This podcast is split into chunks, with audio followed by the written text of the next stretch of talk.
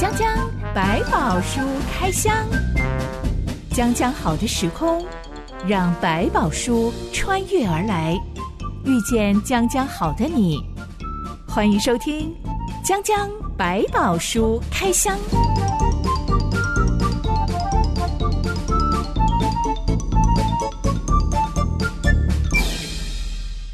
宝书里有百宝，让知心和下班哥为你开箱来挖宝。Hello，我是知心。Hello，下班哥。我们常常在听人生故事的时候，听到别人会形容他如何遇到了小人，小人把他推到谷底；是、嗯、又如何遇到了贵人，贵人提拔他，嗯、让他能够谷底翻身。对，嗯、下班哥，你觉得所谓的贵人跟小人？可以认得出来吗？怎么样去靠近他，或者是避开他？嗯、我觉得这种很难去知道谁是贵人，谁是小人。其实一直要到很后来你才会知道。我只能知道说，如果每一个人带给你的处境，不管好或坏，好好珍惜，都会有很棒的帮助。有一些比较成功，你会发现他很谢谢那些伤害过他的人。真正的成功人士会去感谢那些小人。嗯，他认为这些伤害的人帮助他学会了一下人生中没有机会学习的事情。坏事没有人喜欢，到了一个职位里面工作很麻烦，给他一堆不该做的事情，他也觉得很痛苦。但是有时候他们就是这样走过来，他才发现说，也因为他走过这条，知道这些东西我都学会了，总比的时候你在里面只剩下哀叹埋怨。所以他们不太去想到底谁是贵人，谁是小人，他只问在这个当中我可以学到什么，我就把它学起来。如果我曾经被绊倒过，嗯、我摔得很重，嗯、当我能够再爬起来，好好继续走我的人生道路的时候，回过头来，我可能会数算出的不是到底是谁绊倒我，嗯、而是原来我的脚这么不堪一击，原来我的核心肌群太弱了，是、嗯、原来我的鞋子其实是有洞的，以至于随便有人伸出一只脚，我就当场扑倒了。是。有些过程，我说啊，这个路程虽然很难走，可是我发现，在带我走这条路程的人看起来很坏、很凶，可他一直在锻炼我一些东西。有些对我看起来很好的，其实反倒让我什么都学不会，而且等到我离开的时候，发现啊，原来我什么都没有学到，我就走开了，这个是很可惜的机会。上帝把一些痛苦的事、难过的事、嗯、悲惨的事加在我们的人生当中，嗯，也是为了要让我们能够。得到某些养分吗？好像我们说“天将降大任于斯 人也”，对，必先苦其心志，劳其筋骨，不啦不啦不啦不啦不啦，饿其体肤，空乏其身。我还记得一点，上帝真的就是用痛苦来锻炼我们吗？嗯，我觉得那是因为人在学习，他不可能凭空冒出来，所以他必须要经过这些过程，甚至因为上帝刻意给了一些环境，才能让我们比较学得快一点，或者学得深一点点。因为给自己的要求不会那么高。所以，上帝可能用一些不得已的环境，让我们去学会一些我们从来没有想认真去学的事情。所以我当然觉得它是有它用意，但好处是说，也透过这些比较困难的环境，我们比较会专注看上帝怎么作为。我都不行啊，我都不能，居然成了不是上帝的工作，还有谁的工作？有时候要我们去看清楚上帝在哪里，存在那个地方。有的时候，人生像手游，我们所练的等级，并不是一般人眼中的社会阶级，是、嗯，而是我们对上帝的认识等级能够不断的晋升。嗯，那个灵命的深度跟扎实，有时候我们的话突然很爆大的信心，可是也可能很快就破碎，因为别的事情没有实现。可是，在破碎重建的过程，发现我对上帝的认识跟信心就越来越扎实，然后不是浮浮的，而是我知道我不是凭事实，而是凭信心的来去跟随上帝。今天我们又要来开箱约瑟的故事了。嗯，自从约瑟被陷害、被下在皇家监狱里面，他周遭充斥的人不脱都是贵人跟小人。嗯、今天我们要讨论的故事记载在创世记第四十一章。一段月之后，我们来开箱。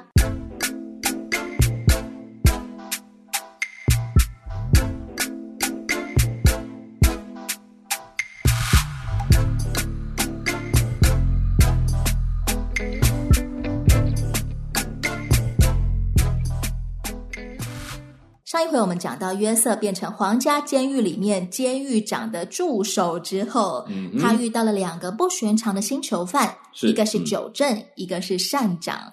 有一天晚上，他们两个各做了一个梦，但醒来后不知道是什么意思，所以就愁眉苦脸了。嗯哼，约瑟主动关心他们。对，一听完这两个人的梦，约瑟就立刻对酒政说：“你的梦的意思是？”三天之内你会处于官复原职，嗯，然后他又对善长说：“你的梦的意思是三天后你会被处死，尸体会被鸟吃。”哇，好惨！我真的觉得，如果我是约瑟的话，我可能只会愿意告诉九正他的梦的意思。善长那边呢，就算了算了啊，死者为大，我还是让他好好的、舒服的过完这三天好了，不要讲好话，然后让他可以安心的就过去了，算了，对不对？但是以约瑟的个性来讲，事实还是事实。所以他虽然做了这么多的服侍大家的事情，但是可能有一点让他最能够幸福，他就是他总是把事实告诉别人。当然，可能不是那么好听，但是他该讲的还是会照讲。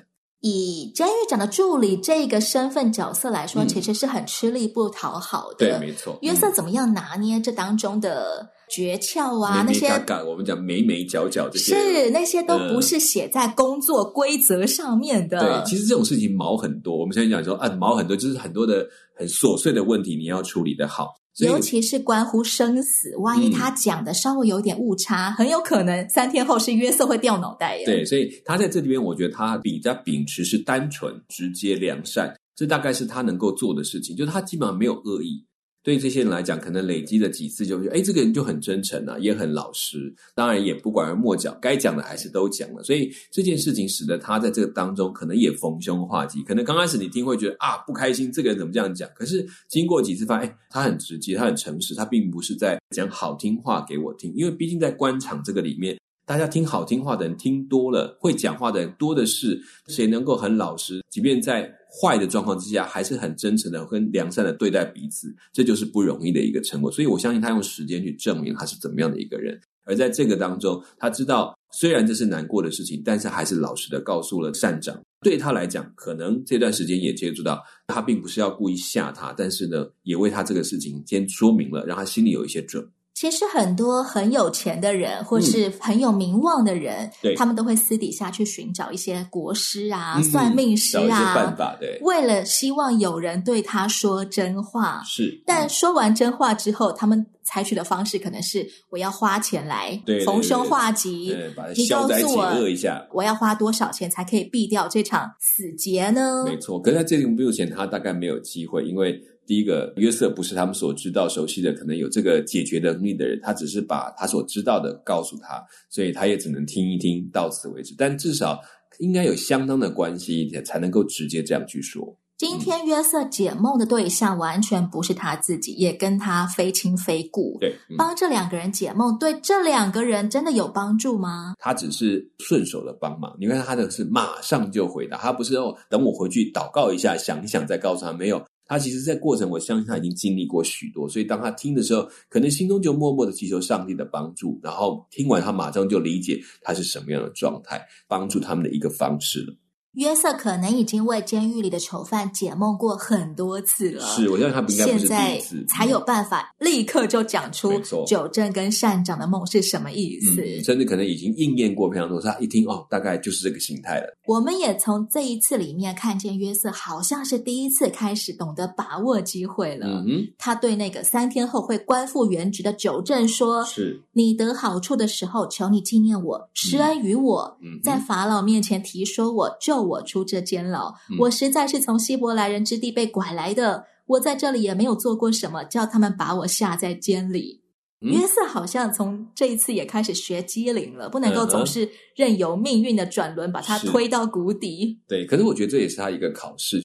在这一次的对话里面，你可以看得出来，他并不是忘记了他是被冤枉的这件事情。他其实对他来到这边，然后被这么不公平的过程，他心里面还是有不舒服。这大概是他第一次比较明显的。让我们听出来，他有一点点为自己找一个出路。他可能也觉得这可能是上帝为他安排的一条出路，可以借着这个人把他救出去。有趣的就在这个地方，他第一次为自己说的话，但是第一次为自己说的话就落了空。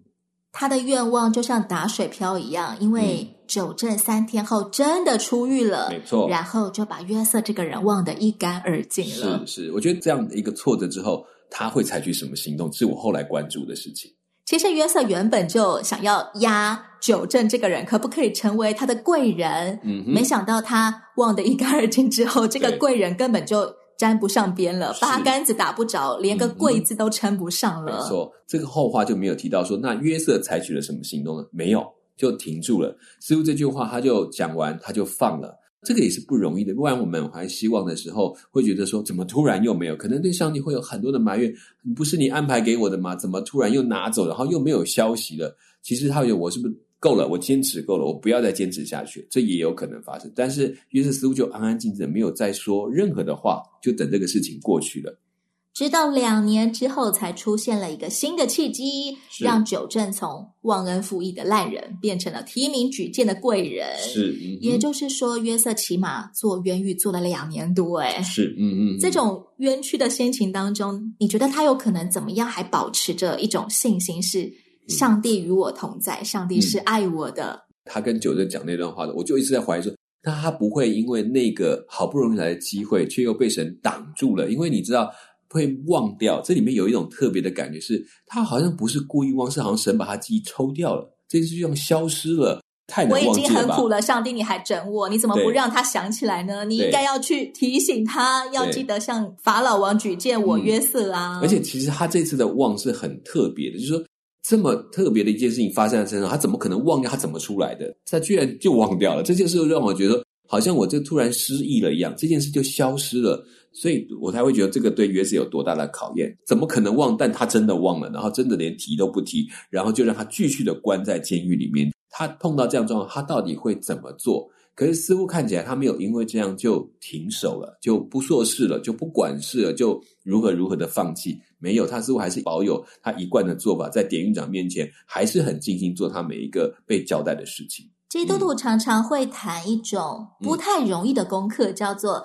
等上帝的时机。是、嗯、什么叫做等候上帝所预备那个最完美的时机啊？嗯，我觉得你看这次约瑟大概就可以体会到，他有约瑟自己认为的好时间。这个贵人要出狱了，当然是好时机。甚至你看，上帝特别把他们丢在他面前，这个真是难得啊！他有机会对两位这个对法老最有影响力的人来讲话，来照顾他们，得到一点情分，或者说赚一点人情吧。就没想到这人情就被抛得一干二净。我明明与他有恩，他却把我忘记了。嗯、好了，那既然是这样，这对他来讲，他似乎在这当中也学到另外一件事，他就安安静静的继续过他的日子。然后这种等号就是最难，就是我们知道我们可以努力一切，但是努力了没有成果的时候，我们会能不能继续说好，没关系，我再等，看上帝说什么时候到，我就把这个练习完成了。好像你要参加奥运比赛，你的练习到一个非常棒的成绩了，突然，诶，你不能参加这次奥运。你要等下一次，你会觉得啊，我要再等下一次，这四年怎么熬？他就好像在等，好，那就等下一次。你说上帝说我可以去的时候，我就去。我觉得等候上帝的时机很难的一点，倒不是在于我们的意志力有没有一个耐力，是，而是。我在等候的过程当中，我是不是每天我都仍然相信上帝是良善的，上帝是爱我的，嗯、上帝是与我同在，而且乐意保护我的，乐意提升我的，不是故意要我永远都待在这个监狱里面的。嗯、我相信，就像我们前面讲，他也在这段的时间，他除了安静以外，他也继续看到上帝在他所做的事情上面仍然没有亏待他，他似乎还是可以继续的完成很多大家觉得又大又难的事。也是在这个监狱当中，他可能更认识了很多很多相关的官员，然后解决他们很多问题，然后他才会理解说，其实我在等待，并不是我一个在等待，是包括上帝也在陪着我等待，所以他在经历更多上帝的工作。上帝与我同在这件事情最宝贵的就是。不管起落是高山是低谷，嗯，我都不是自己一个人孤孤单单的要去面对。上帝真的愿意与我面对所有的好坏，嗯，还有所有我内心里面的心情。嗯，高山低谷，上帝都与我的心情同在。对，所以像我们这段时间看到有一些可能到考海外工作的人，那个因为疫情啊，就突然停顿了。他所有都预备好了，突然被卡住了。他们也在练习一个等待的工作。有的时候，他们也真是疑惑。很多人就问他：“哎，你们什么时候要出去啊？怎么？”他们自己都被搞得很烦，但是没有办法，就是很多东西被拦住。可是呢，他们在等待的过程并不是停住了，他们就继续的学习一些东西，多准备一些东西。结果时间到了，我们还来不及问，准备要出门。所以我觉得上帝时间很难讲，但是等候的时候怎么样懂得再继续的储备，然后相信上帝的作为，同时他们也在当中经历了上帝在他们身上做的奇妙的事情，这也是一个很重要的过程。所以上帝不是让你孤孤单单等待，没有声音等待，而是陪我们一起等这个时候的到来。有的时候能够让过得很辛苦的人感觉到希望的，并不在于听见别人怎么样从苦境当中翻身了，是，而是听见别人怎么样在苦境当中仍然有盼望，仍然可以喜乐的过每一天。嗯，甚至让他经历神的见证，也鼓励了我们。这就是最大的力量了。嗯，是。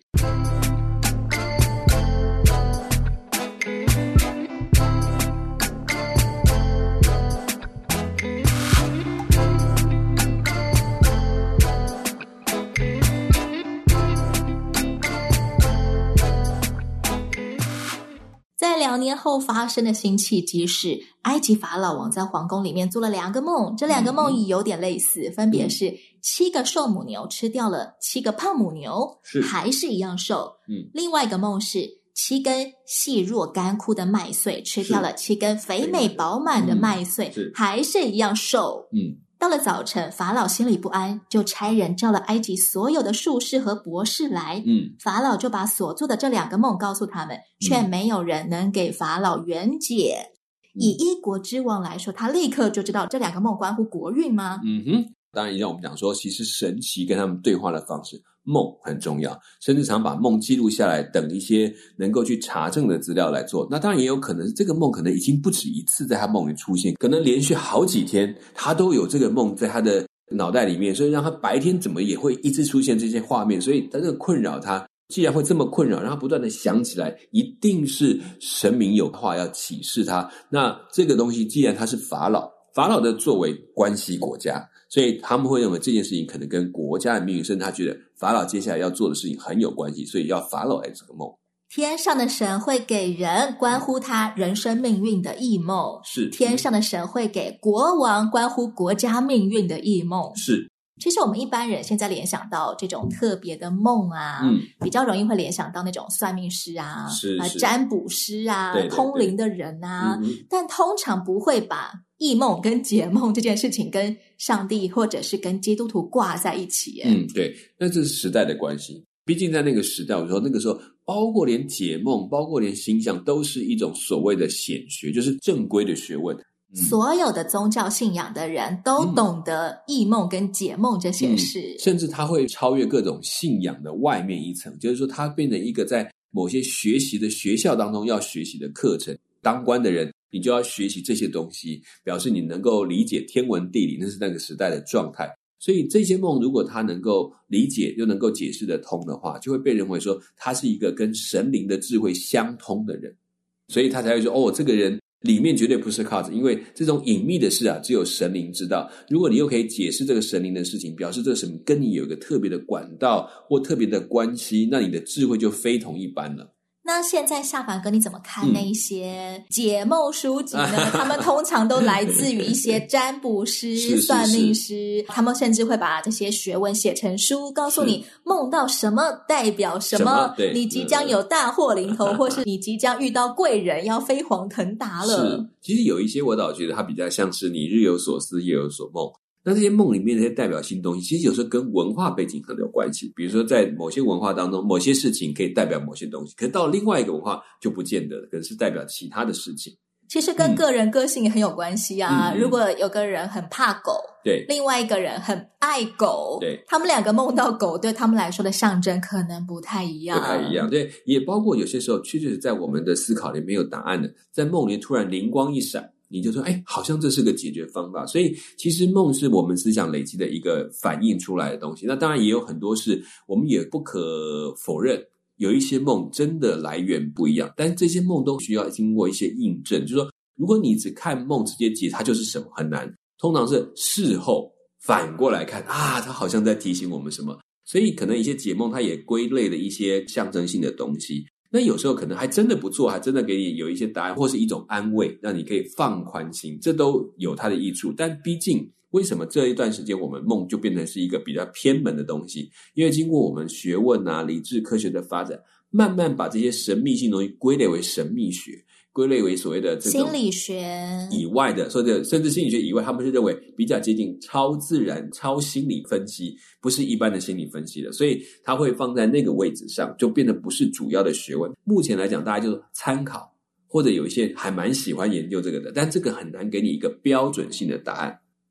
我听过有人说，他怎么样判断他所做的梦可能是上帝在对他说话？嗯，是。他说最基本的第一关就是。这个梦里面的讯息比我这个人有智慧太多了，我的头脑没有这么厉害，可以想出这些学问、这些智慧来。有可能。那其实也有人提到说，一般在教会里面，我们所谈到所谓的异梦这件事情，通常会有几个步骤，就是说你开始有这个梦，它应该可能不会只给你一次，会让你重复的再没有几次，让你去稍微留意。第二个说，这个梦可能没有办法直接解释，你还需要一点印证的过程。比如我们讲有一些被呼召的人，有一些可能他在要成为宣教士，他也会有一个特别的经历去印证他，不会只是单一个梦。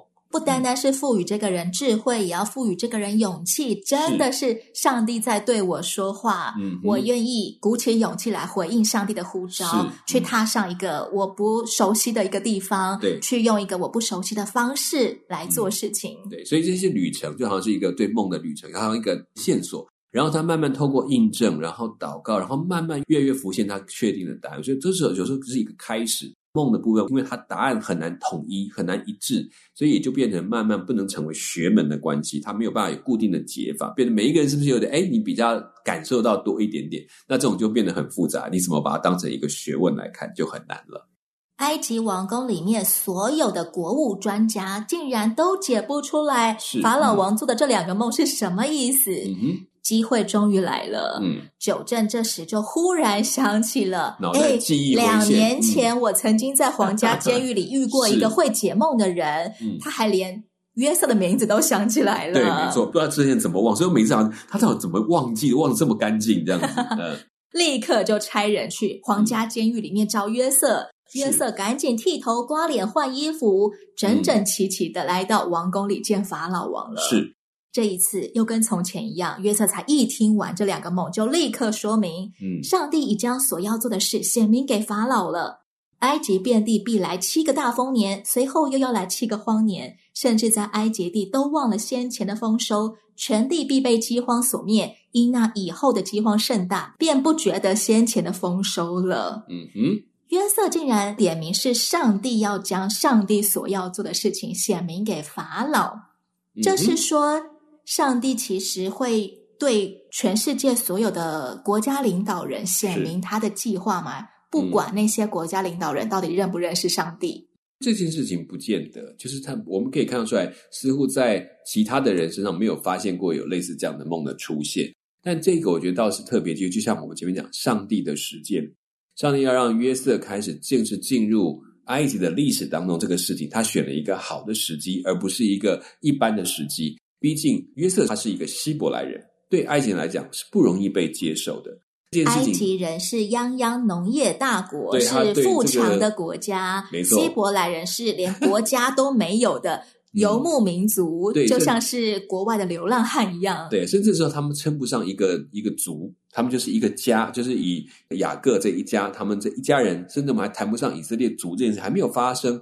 所以对他们俩，这实在是一个名不见经传，又是做放牧的人。不是很喜欢，所以他如果突然的出现，对于埃及人来讲是没有办法接受他的。但这次的关键是他确实曾经有一个很重要的案例，帮助了法老身边的九正，所以经过他对九正的这个相信，他才可能去召见一个这样的希伯来说：“好，那你来到我面前来解释看看，不然他们根本不会瞧得起他的。”所谓。埃及即将迎来七个大丰年，又有七个大荒年。荒年，嗯，这件事情是一个自然律，还是上帝故意为了要让约瑟出场而做出来的一个机会呢？嗯、当然，作为我们对整个埃及的农业的发展了解，其实没有办法太了解说为什么有七个丰年跟荒年。也许在更长的历史研究或者是自然研究，会有一个答案。怎么会有七年有下雨，然后又七年都没下雨呢？嗯嗯、其实我们有一个规律，比如说我之前我们在伊索比亚这个地区，在讲到它的灾荒的时候，有一个旱灾的概念的循环，大概是每十一年有一个大循环，就会变得极度干旱。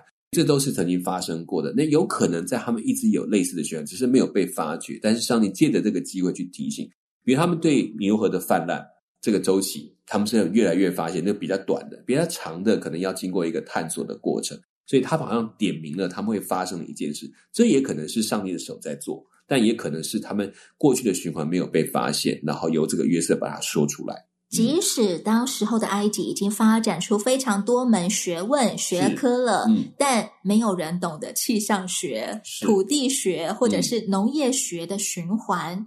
他们有相当好的农业的基础，这都不否认，也很技巧很好。可是，在天候的改变这个部分，有一个大概的模式可以抓，但是更细部可能不是他们可以理解，或者在那个时代当中，可能在其他的地区发生了一些变异，所以造成这里的气候转变，这都是可能，这是当地没有办法测知的。所以也就是因为这样，那约瑟在这边，上帝借着他来说的这些事情，来帮助他们逃离这个问题。那当然也是为了约瑟制造了一个很重要的机会，透过约瑟来认识这个上帝的特别。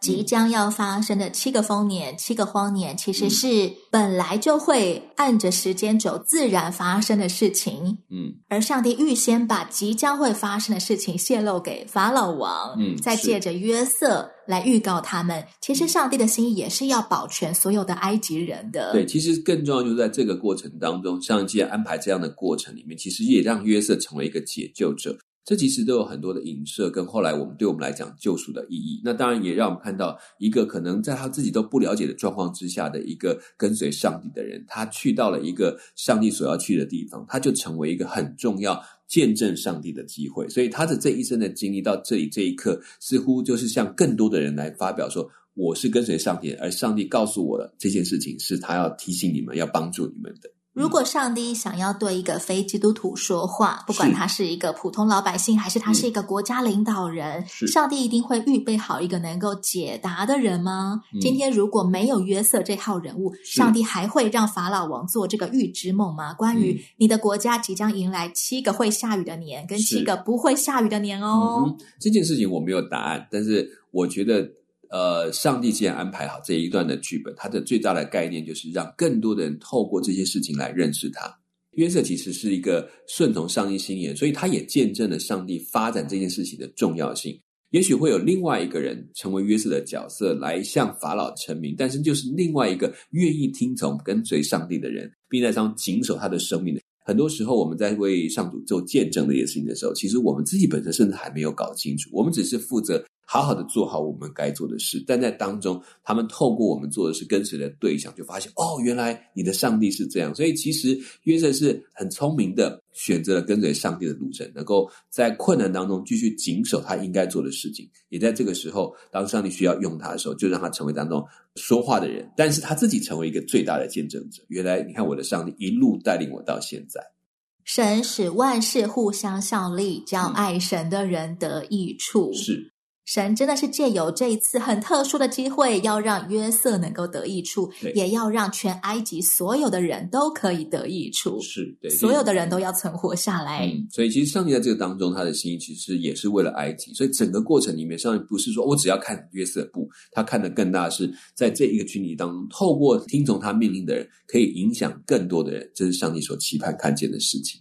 约瑟立刻就解完梦了，但现场所有的文武百官到底会投以什么样子的回馈，什么样子的反应呢？对，是接纳还是拒绝呢？到底是嗤之以鼻还是 敞开心胸？你说的真是太对了。对，毕竟还没有发生嘛。毕竟眼前可是一个外国人呢，嗯、一个毛头小子。对，下一回将将百宝书开箱，我们再来开箱约瑟解完梦之后得到什么样子的契机哟。我是真心，我是夏满哥，我们下回再会喽。给，拜拜，拜拜。